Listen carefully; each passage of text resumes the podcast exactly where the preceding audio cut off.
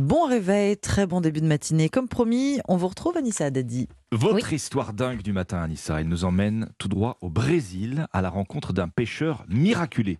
Et l'histoire que je vais vous raconter euh, ce matin pourrait inspirer de nombreux réalisateurs de cinéma. Je sais que Steven Spielberg nous écoute hein, sur europe1.fr. Évidemment. Europe1.fr. Alors Steven, écoute bien, on a quelque chose pour toi. Tu pourras peut-être faire la suite de Seul au monde, car il n'y a que dans les films qu'on peut voir ça. L'histoire, c'est celle de Romualdo Macedo Rodriguez, pêcheur.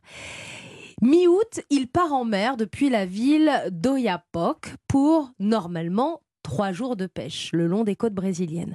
Mais dès le départ, la situation devient compliquée quand Romualdo découvre plusieurs fuites dans son petit Hmm. bateau de bois.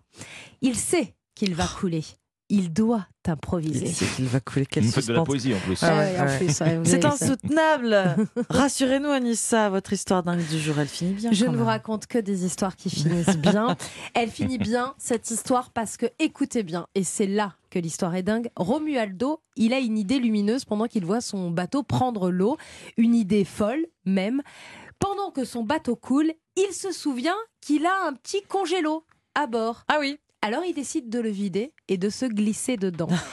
Ce congélateur va devenir sa nouvelle embarcation. Romualdo a été secou- secouru par un groupe de pêcheurs surinamais au large de la Guyane. Il est Mhm. parti du Brésil. hein.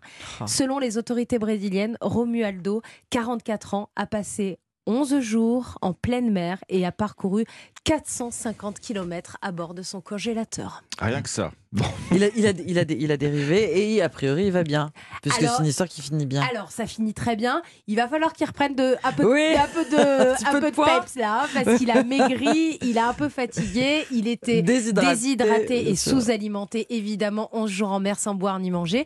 Mais franchement, et une bonne cure de vitamine D. Et Romualdo, bah, on lui passera un petit coup de fil. Non, non, mais il bah, va le très bien. c'est 11 jours sans boire quand même. En général, euh, 11 on jours tient sans pas boire. 11 alors, jours sans boire. Est-ce qu'il a euh, tenu un petit peu avec ouais. l'eau de la Avec mer l'eau de la pluie. Certainement. L'eau de la pluie, pluie, peut-être Ouais. aussi. Bon. En tout cas, le congélateur lui a sauvé la vie. Et c'est une histoire dingue, mais qui finit bien. À méditer, merci beaucoup Anissa Dadi et à tout à l'heure dans un quart d'heure pour la météo. À tout à l'heure.